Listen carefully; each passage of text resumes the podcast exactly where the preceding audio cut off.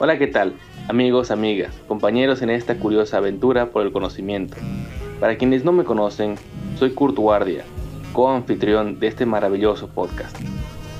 En esta aventura he podido coincidir con grandes mujeres y hombres de ciencia que están tratando de dejar una huella en la sociedad y en nuestro planeta. El día de hoy tenemos un episodio muy especial acerca de un tema sumamente delicado y actual, junto a Uli Nicole José Pastor Master Erasmus Mundus en Food Innovation and Product Design en las universidades de Agro Paris Tech en Francia, Technological University of Dublin en Irlanda y Lund University en Suecia, con especialidad en Food Packaging and Logistics, miembro cofundador del Banco de Alimentos de Bolivia, experiencia en investigación en el Centro de Investigación en Procesos Industriales y Centro de Investigaciones Agrícolas y Agroindustriales de la UPB, graduada suma cum laude de Ingeniería de la Producción en la Universidad Privada Boliviana, miembro de la JCI Femenino Cochabamba, entre algunas de las varias actividades de esta científica de alimentos, con quien estaremos conversando acerca de la importancia del empaquetado, la generación de basura, la huella de carbono, la cadena de suministros, alternativas, qué podemos hacer nosotros para mitigar los efectos y muchos otros temas como qué es el eco-packaging, cómo más que ser una alternativa se convierte en una necesidad sin dar más vueltas. Espero que lo disfruten tanto como nosotros.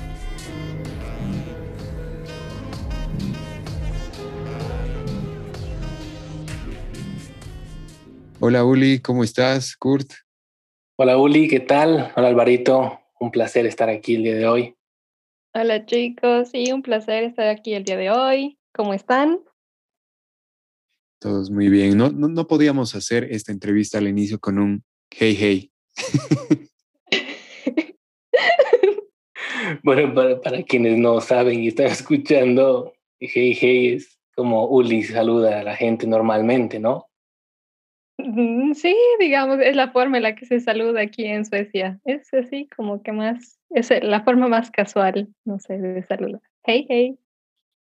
Ya está, ya está sueca. Qué bien, qué bueno, Uli. Gracias por acompañarnos el día de hoy. Es es realmente importante para nosotros que tengamos a alguien como tú, eh, no solamente por, por ser eh, una persona muy, muy enfocada a lo que es el avance de la ciencia en temas muy, muy importantes, como es el eco-packaging, tecnología de alimentos, que lo vamos a hablar, pero también porque eres un, un ejemplo y una representación a lo que es el mundo científico boliviano, porque también tenemos, bueno, estamos en marzo, en unos días son, es el Día Internacional de la Mujer, así que tenemos hoy el placer de tener a una gran científica boliviana con nosotros. No, pues en realidad el placer es mío y, no, pues en, en, realidad lo que me gusta a mí es poder contribuir y tal vez compartir un poco de lo que he estado aprendiendo y de lo que podemos aplicar en, en nuestro medio, ¿no? Si la idea es eh, aprender tal vez en otros países, de, que tengan como que un poco más eh, desarrollado ese tema del conocimiento en, en, empaques y en alimentos para poder devolver a, nuestros compañeros y compatriotas. Genial, genial. Gracias, Uli, por tu tiempo, la verdad, tal como le, Kurt lo ha dicho con las palabras tan precisas. Realmente es, es, un privilegio tenerte a ti y que podamos compartir todos tus conocimientos, podamos aprovecharnos un poquito, pero ese conocimiento es para, para el mundo. Beneficio de todos. Claramente, ya. Si, si no compartimos el conocimiento, ¿de qué sirve? ¿Mm? Así es. Arrancamos, Kurt. Muy bien. Bueno, eh, este tema es, es un tema que creemos está obviamente súper importante, pues nos, nos, afecta a todos en todos los países, al, destino que estamos eh, encaminando como, como sociedad, como humanidad. Y realmente ese es un tema que mientras más lo hemos estado leyendo, investigando, la verdad es cada vez más preocupante. Así que este, este tema es realmente de interés general y creo que la gente eh, eh, normalmente no tiene muy claro cuál es este problema, a pesar de que nos va a afectar, nos está afectando y va a afectar a nuestras siguientes generaciones. pero para empezar, eh, lo que deberíamos poner en claro es, bueno, empezar por lo básico. Uli, ¿qué nos puedes decir, cómo puedes definir qué es el eco-packaging? Bueno, el eco-packaging involucra la elaboración de envases considerando las implicaciones en el medio ambiente, tanto directas como indirectas. Eh, para que tengamos una idea, el impacto directo está relacionado directamente con los materiales que se utilizan para fabricar los envases eh, y cómo es que se los dispone una vez que se les da uso. Y el impacto indirecto involucra el desperdicio de alimento cuando el envase no ha cumplido su función, además del impacto del manejo y transporte de productos. Entonces, tenemos diferentes materiales como el vidrio, papel, plástico, metales, que tienen aspectos positivos y negativos para el medio ambiente. Y aquí no hay blanco y negro, o sea, tenemos que evaluar si es que el empaque está protegiendo al producto y cuál es su desempeño en la cadena de suministro. Si no nos basamos en esto, eh, en realidad corremos un riesgo, ¿no? Tenemos que basarnos en estudios sobre el ciclo de vida del producto y hay que ver qué es peor o mejor para el medio ambiente, eh, dónde hay faltas de protección y si hay sobreprotección del, del producto en el que estamos, eh, que estamos considerando. Y muchas veces los resultados de estos análisis son contraintuitivos. Y para darte un ejemplo, acá en Suecia yo veía que en el supermercado los pepinos vienen cubiertos de plástico y mi primera reacción fue pensar que era un desperdicio de plástico, ¿verdad? Hasta que me puse a averiguar y resulta que eh, en base a estudios que se han realizado de ciclo de vida del producto, este empaque en realidad ayuda a que el, pepino se conserve en buen estado mayor tiempo. Así que al final eh, el impacto medioambiental del uso del plástico es menor que el potencial impacto que causaría el desperdicio de estos alimentos, especialmente eh, si consideramos Suecia que es un país donde eh, necesitan importar los pepinos, ¿no? Porque su producción no, no dura todo el año. Genial, Uli.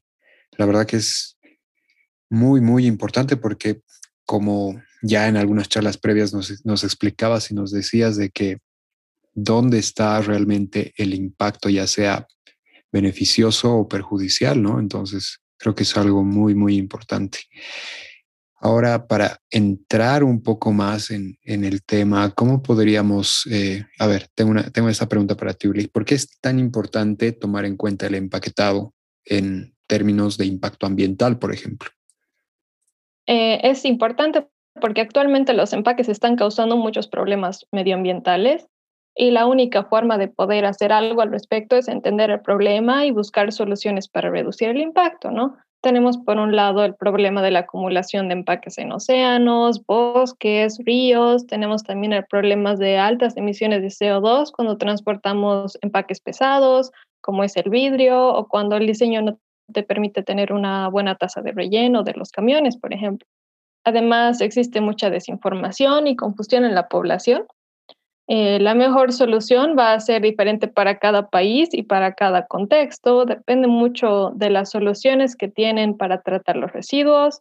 Hay algunas que tienen infraestructura para poder reciclar diferentes plásticos, otras que tienen instalaciones para hacer compost industrial y otras que no tienen sistemas desarrollados. Entonces, eh, es, es, es, por eso que es importante, ¿no? Que necesitamos informarnos y, y poder tener conocimiento del sistema para hacer algo al respecto que es, es, es, muy complicado, como, como lo dices, ¿no? Realmente depende de, de, la infraestructura que tenga el país para poder soportarlo, que la cultura también de la gente, el conocimiento, que lamentablemente al día de hoy estamos viviendo una era de la desinformación más que de, de la información. Entonces, realmente es, es un tema que, que agarra muchos ámbitos diferentes, pero entre las soluciones que, estás estudiando allá en Suecia y que nos puedes comentar quizás cuáles son estas las tecnologías más prometedoras para cambiar nuestra huella de impacto ambiental. Eh, bueno, hay diferentes avances tecnológicos en lo que es diseño, tecnologías de producción, materias primas innovadoras y métodos de reciclaje. Eh, tal vez explicando un poco más eh, métodos de reciclaje, podemos dar eh, un dato que tal vez no muchos sabían es que el plástico no puede ser reciclado infinitas veces. sino eh, mediante los métodos de reciclaje mecánico. Normalmente solo se puede reciclar un máximo de hasta siete veces, porque la estructura molecular se degrada. Entonces, eh, hay colaboraciones entre centros de investigación y empresas como Coca-Cola para desarrollar reciclaje químico que, imprima, em, que implica componer, descomponer el plástico en sus monómeros principales y volver a polimerizarlo para tener un plástico virgen de nuevo. Entonces, como este ejemplo, digamos, de reciclaje, tenemos muchos eh, desarrollos de materias primas, tecnologías de producción, incluso la empresa con la que estoy trabajando ahora para mi tesis tiene un método de pasteurización eh, dentro del empaque que permite que estas ready meals, que son estas eh, pequeñas comidas que encuentras en el supermercado ya hechas, Em, duren, en vez de durar, no sé, una semana, dos semanas, estas pueden durar hasta 45 días. Entonces reducen la cantidad de alimento que se desperdicia en este tipo de bandejas de alimentos eh, prehechos que son para el almuerzo y así. Entonces eso también es como que necesitas desarrollar un material y estudiar el material para que pueda soportar estos nuevos procesos que son de pasteurización en el envase, ¿no? y, que eh, obviamente que no implique ningún tipo de contaminación en el alimento ni nada, sino que solamente sirva para lo que se ha diseñado, que es poder contener el alimento y protegerlo durante su tiempo de vida, ¿no? Sí, respecto a eso, Uli, era lo que, bueno, yo creo que nosotros nos hemos preguntado, tú te has debido preguntar algún momento y me imagino que muchas personas se preguntan eso, ¿no? Que a partir de, de, qué tecnologías eh, se están ya desarrollando, a partir de eso, qué materiales, porque creo que eso es bien importante definir, ¿no? A partir de qué materiales, eh, o sea, qué materiales se los puede usar para realizar el, el eco-packaging, ya sea en la fabricación, no sé, de bioempaques, si es que estos corresponden al reciclado, o, también si es que hablamos de biopolímeros. ¿Cómo, cómo podríamos definir esto, Uli? Ya, eh, bueno, hay diferentes materiales que se han estado desarrollando también. Para dar algunos ejemplos interesantes, están fabricando polietileno de caña de azúcar en Brasil. Existen también bolsas de almidón de yuca, de papa, de maíz. Eh, la producción a nivel mundial sigue siendo muy baja en relación a los plásticos que son fabricados en base de petróleo, ¿no? pero sí ha estado incrementando porque también la demanda de la población es, es como que la gente quiere más empaques que no sean en base a petróleo. También hay unos empaques que están desarrollados en base a micelio de hongo, que es bien interesante porque crece en un molde para crear un envase similar al plastoformo. Y las grandes empresas están buscando utilizar estos nuevos materiales. Sé que Tetra Pak actualmente tiene un empaque que es totalmente biobasado porque utiliza este polietileno en base a caña de azúcar y cartón, ¿no? Y bueno, ahora hay eh, diferencias, creo que, que son bien importantes de, de describir entre lo que es biodegradable y biobasado. Muchas veces la gente lo confunde, ¿no? Los materiales biobasados son los que se fabrican en base a materias primas renovables, como decíamos, caña de azúcar, yuca, papa. Y los biodegradables son los que se pueden descomponer de forma natural y en un plazo relevantemente corto. Eh, no todos los materiales biobasados son biodegradables y no todos los biodegradables son biobasados. Ya parece medio trabalenguas, pero para darles un ejemplo, el polietileno que se fabrica eh, de caña de azúcar no es biodegradable, porque químicamente es lo mismo que un polietileno regular, pero el PLA y las bolsas hechas con almidones son biobasadas y biodegradables. Ahora, eh, que sea biodegradable no significa que sea compostable. Muchos plásticos que se biodegradan en realidad generan lo que son microplásticos al descomponerse que no deberían mezclarse con el compost. Y dentro de los compostables tenemos eh, lo que se, o sea, dentro de los compostables tenemos los que son para compostar a nivel industrial y los que son a nivel eh, domiciliario. Entonces, los bioempaques que han entrado como, como novedad en el mercado y, ah, bueno, hay que ser críticos, ¿no? No porque sea bio, puedo botarlo donde sea o tiene menor huella de carbono. Si este empaque compostable se tuvo que producir en China y tuvo que realizar todo este viaje, es tal vez probable que este viaje ya por su cuenta tiene una huella de carbono bastante grande, ¿no? Y si este empaque necesita ser compostado de forma industrial, cosa que no tenemos eh, en Bolivia, entonces de forma global hay posibilidad de que tenga un mayor impacto ambiental. Entonces, si bien se están desarrollando nuevos materiales, eh, hay que ser bastante críticos. Y yo les digo como que la posición a nivel de Suecia en realidad es no ir por los empaques biodegradables, justamente por el problema de los microplásticos, pero sí buscar alternativas biobasadas para hacer materiales reciclables, porque ellos ya tienen infraestructura para reciclar y, bueno, más por ese lado, ¿no? Pero como les digo, la solución de un país no va a ser la misma para nuestro país. Sí, sí, creo que eso es bien importante, ¿no? Porque cada política, por ejemplo, varía de país en país, ¿no?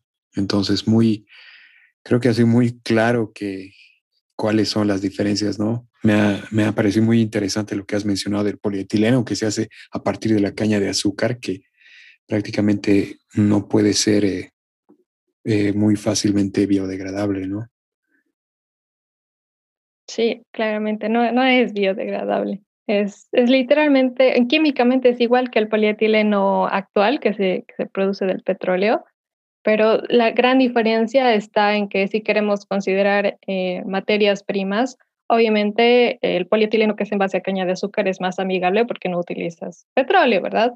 Pero ahí ya tienes como que un, un problema también. Si estás hablando de un país donde tenemos eh, hambre todavía y pobreza y en realidad, no sé, estás haciendo empaques en base a un, una materia prima que puede haber sido alimento, entonces tienes como que esa como que ese problema también, ¿no? Estamos utilizando un alimento para hacer empaques cuando podría haber ido a alimentar a alguien. Y es el debate que se tiene también con los envases que son en base al almidón de yuca o almidón de papa. Pero es, es como, es bien complicado, es bien complicado el tema de agroindustria, si estás cultivando para alimentar a gente o si estás cultivando para poder hacer empaques, ¿no? Uf, es tremendo, ¿no? Es un tema que requiere más que solamente irse por el... Eh, un contexto más amplio, ¿no? Eso, porque además me, me parece sumamente importante lo que has mencionado ahora, que se, se, está haciendo comida para crear empaques en un país que todavía la gente, que hay pobreza extrema, ¿no? Pero de, la misma manera, lo que has comentado eh, hace unos minutos, donde bueno, ha entrado con mucha fuerza estos los paquetes compostables en, en Bolivia, en los envíos de comida. Y como has mencionado antes, también es muy cultural, ¿no? Y, y si no hay información también, pasa que mucha gente puede creer, ah, no, mira, dice que es compostable, ¿qué significa eso? Que lo puedo tirar al río y no pasa nada. ¿no? O sea, no es plástico, entonces lo, lo, puedo botar ahí en la calle o algo así, ¿no? Que, que no es lo correcto tampoco, pero es que no se está haciendo la difusión de la información y tampoco se, creo que se esté haciendo el análisis respectivo, como también has mencionado, a veces eh, la huella de carbono de estar importando algo puede llegar a ser superior al beneficio que, que se está teniendo por un, por un material importado, ¿no? Entonces, realmente creo que hay muchos, muchos aspectos a considerar que no se los está considerando, no se los está comunicando y no se está informando, ¿no? Claro, por eso es, es también importante considerar toda la cadena de suministro, ¿no? Para poder evaluar si un empaque puede ser considerado mejor o peor para el medio ambiente. Eh, se necesita una visión más holística para poder ver si el empaque cumple o no su función, si es o no necesario también hay que tener un enfoque sistémico y por eso se hace un, problema más eh, complicado el, el que tenemos que resolver. Y es fácil sobresimplificar el problema. La gente cree que ya, entonces dejemos de usar empaques, esa es la mejor solución. Y no, en realidad eh, el, el impacto que puede tener el no usar empaques para ciertos alimentos es mucho peor para el medio ambiente que el usar el, el empaque adecuado. Y hay que considerar los métodos de producción de los empaques, el transporte, el productor, eh, los supermercados, tiendas de barrio, carreteras, importaciones, recojo de residuos sólidos. O sea, si realmente queremos diseñar empaques que son mm, amigables con el medio ambiente, hay que considerar todos los actores en este camino, ¿no? No solamente eh, porque es en base a un material renovable, es que ya es mejor para el medio ambiente, no es, es, tiene que ser un enfoque sistémico. Claro, claro, es que eh, también la siguiente pregunta que te la, la, voy a lanzar es, es eso, ¿no? No solo tomar en cuenta el empaquetado como el material, sino por qué es importante y cómo debería tomarse en cuenta toda la cadena de suministros. Claro, como te mencionaba, si hacemos un análisis de ciclo de vida del producto, eh, muchas veces, especialmente en productos de alimentos, muchas veces sale que el, el, impacto medioambiental del empaque como tal es solamente el 2 al 10% máximo del impacto global. Y en realidad el impacto del alimento es como un 80%. Entonces, eh, si estamos hablando de tratar de disminuir nuestro impacto medioambiental, y muchas veces decimos, no, es mejor sin empaque, y, el, y al final el resultado es que el alimento se echa a perder, en realidad el, el impacto general que estamos eh, llegando a causar es mucho peor. Entonces, por eso es importante también considerar todos los actores en la cadena de suministro y evaluar también el riesgo que hay en cada uno de ellos, ¿no? Y hacer un empaque que, que sí, que, que pueda como resistir a todos estos actores, considerar también usar camiones eh, nuevos que no imitan tantas, eh, tanto CO2 eh, y así, ¿no? Entonces son como que varios eslabones y varios pequeños como que contribuyen contribuyentes a que podamos tener una solución que sea más amigable con el medio ambiente. Claro, es que es, es verdad. Bueno, por ejemplo, el título que le hemos puesto es eco-packaging porque es lo primero que la gente puede entender. Sin embargo, la cadena de suministros de manera holística es lo que de verdad deberíamos tener en cuenta para, para hacer un, un beneficio ambiental real ¿no? y eficiente. Yo me pongo a pensar, que, por ejemplo, es normal para nosotros ir a cualquier supermercado y que esté todo lleno, pero lleno, lleno, frutas, verduras, y nos parece obviamente lo normal porque lo hemos visto así desde que hemos, nuestra generación, desde que hemos nacido. Pero y esa, esa, esa fruta, esa verdura tiene un tiempo de caducidad sumamente rápido a comparación de otros. Y, y los supermercados y demás eh, grandes superficies, pues lo tienen que votar. De igual manera, la gente, nosotros, terminamos votando y como tú dices, el, el tema de, de botar la comida, de desecharla, termina siendo un, impacto tremendo. El dato que tengo por ahí es que un tercio de toda la comida mundial se desecha. O sea, esos son, pero miles de toneladas de comida que es desechada y es también sumamente importante eh, tenerlo en cuenta, como tú estás diciendo, con los números que son bastante altos. Sí, es, sí. Y, complementando tal vez ahí a Kurt a mí me surge esta pregunta porque con, e, con, la temporada, o sea, con la situación que estamos viviendo ahora de la pandemia, ha habido un estallido, ha habido un crecimiento de lo que es el e-commerce y por lo menos aquí en Bolivia del delivery, ¿no? Entonces ya hay datos que se está usando más eh, empaques, ¿no? Aquí, por ejemplo, para Bolivia, del, del delivery, ¿no? Ya sea comida, principalmente para comida, ¿no? Y, pero yo me pongo a pensar en lo que es el e-commerce, ¿no? Que fuera de Bolivia, evidentemente hay más opciones. Por ejemplo, el otro día hablábamos con Kurt de una compra que, que tal vez no le parecía y la devolvía. Entonces tiene que devolver con el empaque, tiene que, entonces ahí está esta, esta nuestra, nuestra cuestión, ¿no? De la manera como ha incrementado el estadio del e-commerce y, y qué tan útil y necesario es de que podamos pensar en estas tecnologías, ¿no?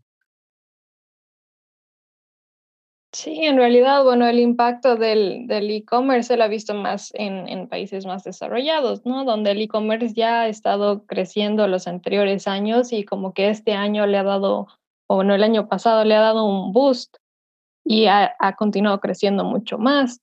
Y en realidad los problemas más, más frecuentes con el e-commerce en general, porque estamos hablando no solo empaques de alimentos, ¿no? sino empaque para todo tipo de envíos, es el overpackaging, que es cuando se utiliza más empaque del necesario para poder asegurar que el producto llegue sin problemas al consumidor.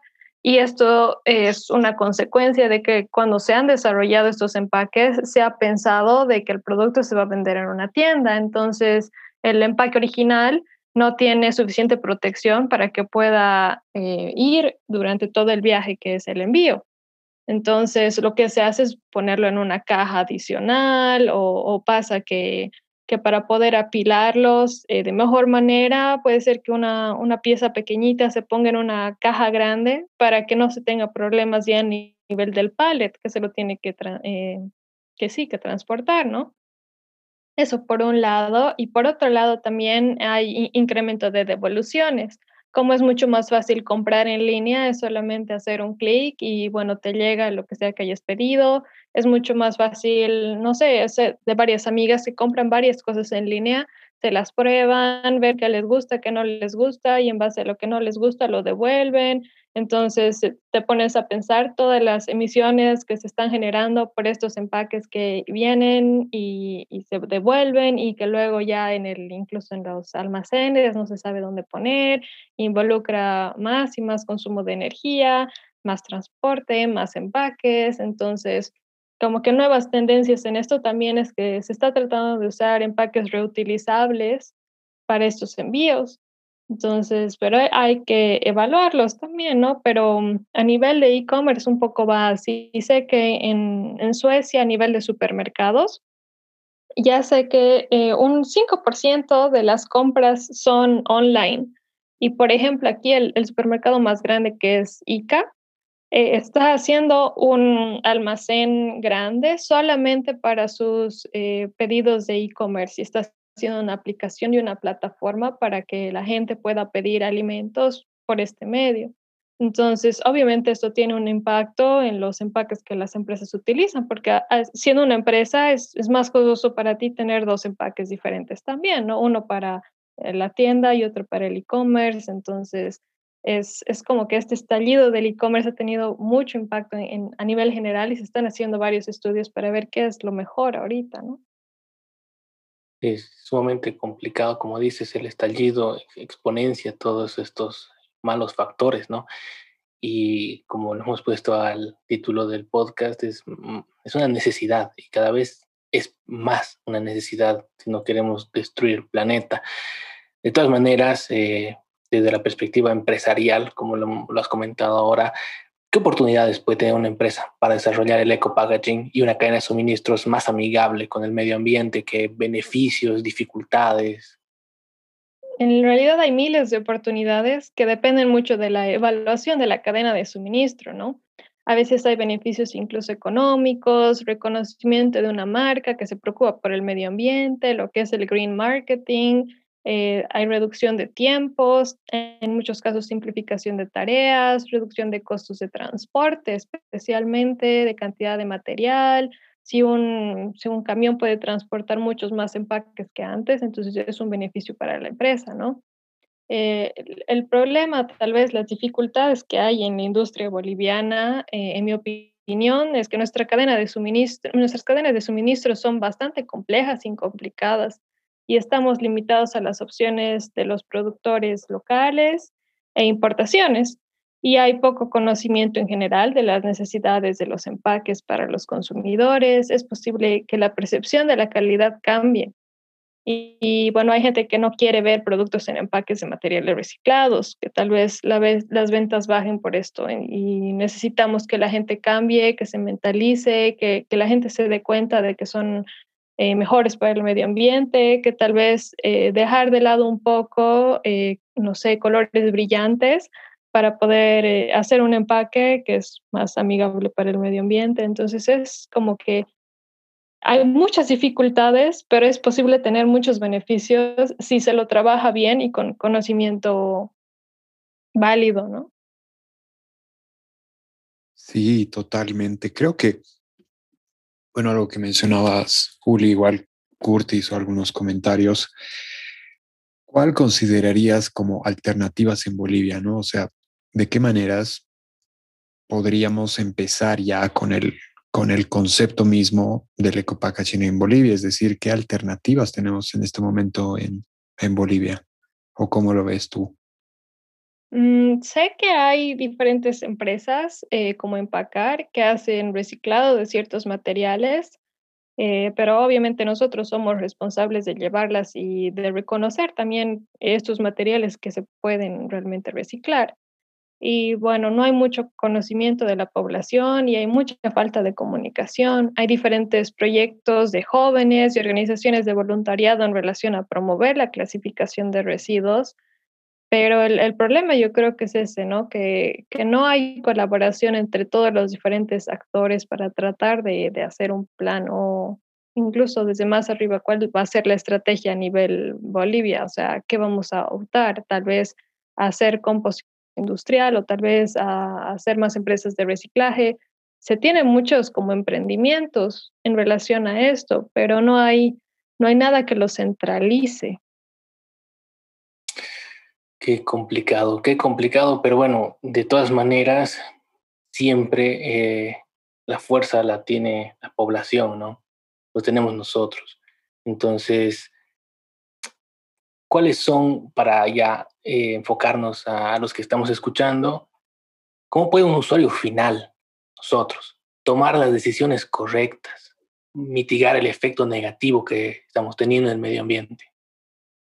A ver, tomando en cuenta nuestra realidad boliviana, y bueno, antes que nada, hay que botar la basura en su lugar y nunca en la calle, ¿no? Ni en los ríos. Eh, hay que tratar de reducir el uso de empaques innecesarios cuando compramos algo, como cuando vamos a comprar comida para llevar. Se puede llevar nuestros propios contenedores o ir con una bolsa de tela a comprar el pan, llevar tu propia bolsa al supermercado, que es, es muy importante que se hace en otros países y nosotros estamos tan mal acostumbrados a, a que nos den 20 mil mozas en el supermercado, ¿no? También tratar de reusar lo que se pueda reusar, como frascos para floreros y alargar el tiempo de vida del empaque. He visto que hay algunas empresas como Toddy que están sacando empaques con la forma de justamente floreros para darle un segundo uso ¿no? a, a los, sus empaques, que ya se está pensando a nivel empresarial en esto y nosotros como usuarios finales podemos aprovechar. Y obviamente separar los residuos que se tienen la opción de ser reciclados y lo más importante, no botar la basura en la calle y siempre en un basurero, ¿no? No confundir los empaques compostables como si fueran algo que podemos botar al piso, porque no son. Y tratar de informarnos más. Creo que lo más importante es que la gente trate de informarse más, trate de, de conocer más sobre el empaque, no caer tal vez en, en todo lo que nos dicen solo por comentarios, ¿no? Sino investigar, investigar escuchar podcasts como este. Sí, informarnos más, escuchar podcasts como este.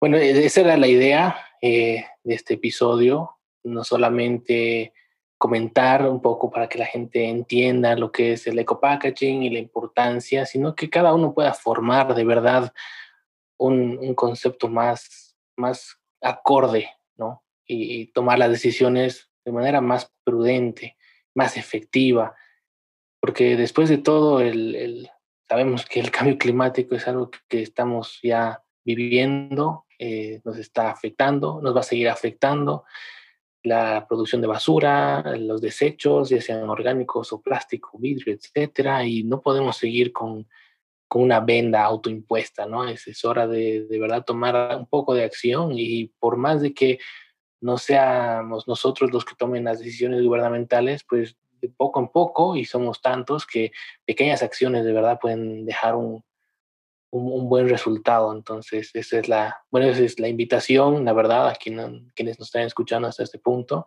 que podamos eh, todos juntos, pues tratar de, de, hacer lo mejor posible por, por nuestro planeta, ¿no? Que al final es lo más importante en, este tema.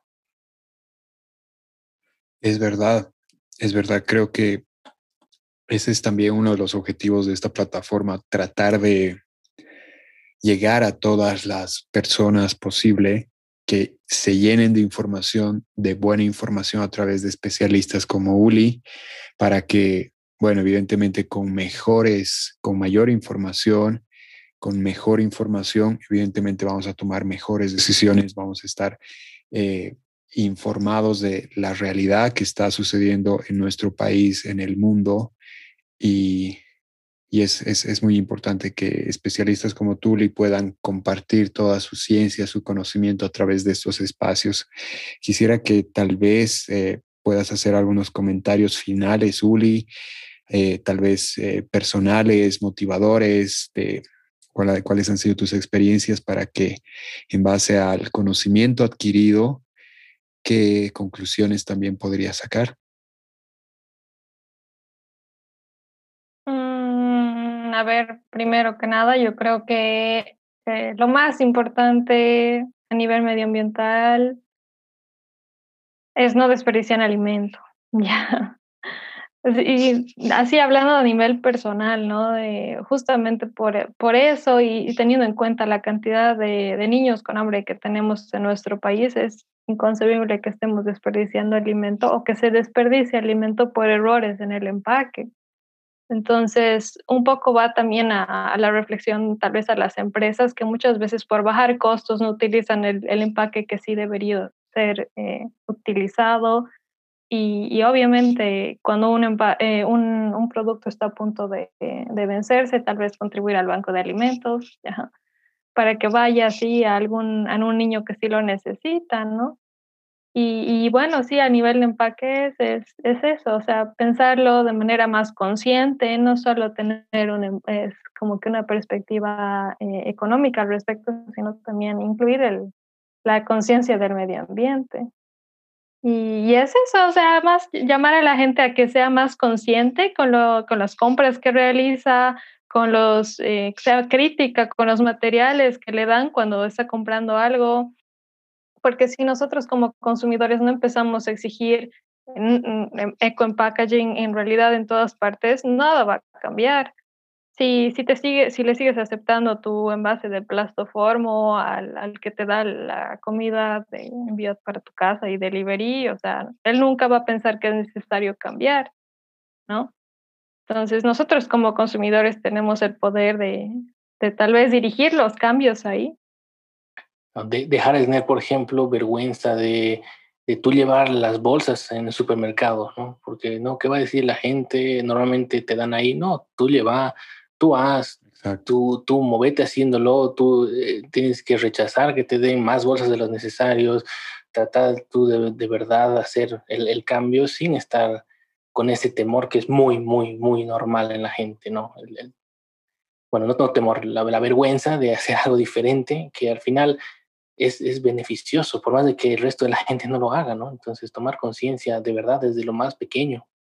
Claro, además que hablando, hablando solamente de las bolsas en los supermercados, yo te digo por experiencia propia, hace el 2018, 2019 estábamos con una campaña con la JCI para que la gente empiece a dejar de usar bolsas plásticas. Entonces, o yo llevaba mi bolsa o le pedía si me lo podía dar en una caja de cartón entonces iba al ICE Norte, al Hipermax y decía, eh, sin bolsa, por favor. Me miraban así como, como bicho raro, así, ¿qué te pasa? ¿Cómo no quieres bolsa? yo, oh, no, no quiero bolsa, yo tengo mi bolsa. Pero mientras más gente haga eso y más gente exija la posibilidad incluso de que puedas comprar una bolsa reutilizable ahí, ¿no? Que me imagino que ya como que ha evolucionado desde que yo, que yo me he ido del país, ¿no? Eh, pero sí, es, es como que mientras nosotros tenemos que empezar a exigir, porque las empresas no van a cambiar hasta que nosotros les exijamos. Exacto. Es verdad eso. Y creo que, bueno, ha sido de una, una experiencia poder investigar un poco más de lo que es el eco packaging, de lo que se dedica Uli José, porque nos da una transformación de pensamiento respecto a cuáles son las diferencias entre consumir el empaque o desperdiciar los alimentos, por ejemplo. Entonces, realmente eso es muy importante clasificar, mencionar y diferenciar, ¿no? Entonces, yo estoy sumamente agradecido contigo, Uli, y, y con todos los, los oyentes que han llegado hasta este punto del podcast, que nos hemos llenado de conocimiento y, ya sabemos muchas más diferencias, incluso para, para crear un poco de conciencia también ha sido muy importante este espacio. Muchísimas gracias, Uli, por tu tiempo. La verdad que siempre que se toca un tema, ¿no, Kurt? Se habla de algo, es, generan más preguntas, ¿no? Entonces, todas estas respuestas que tenemos generan muchísimas más preguntas y qué, qué lindo sería poder seguir hablando, pero creo que eso lo vamos a dejar. Ah, y por cierto, Uli es parte del equipo del Banco de Alimentos eh, Cochabamba, Bolivia, y creo que eso va a dar para conversar en un segundo episodio, en una segunda parte con Uli José. Muchas gracias, chicos. Muchas gracias, Uli, de verdad. No, gracias a ustedes más bien para, por crear esta plataforma para poder comunicar esto que es ciencia y en diferentes ámbitos que yo sé que ya han hecho varios episodios y bueno, sí, darme la oportunidad de también de, de alguna manera llegar a la gente y que conozcan más de esto, ¿no? Que es del ecopackaging y que tenemos que hacer algo para, para reducir nuestro impacto medioambiental. Para salvar el planeta. Claro. Para salvar el planeta. Con personas como Uli que está haciendo todo por salvar este planeta. Muchas gracias, Uli, y yo creo que ya vamos a tener la oportunidad para grabar, para conversar, para seguir conversando y seguir nutriéndonos de tu conocimiento. Muchísimas gracias, Kurt. Hasta Muchas gracias. una próxima ocasión. Un abrazo. Gracias, Uli. Gracias, Alvarito. Gracias, chicos. Muchísimas gracias por escuchar un episodio más de Qodcast. Puedes suscribirte a nuestras plataformas de streaming, estamos como Qodcast, y darle like a nuestras páginas en redes sociales que estamos como Qod Academia. Hasta un próximo episodio. Adiós.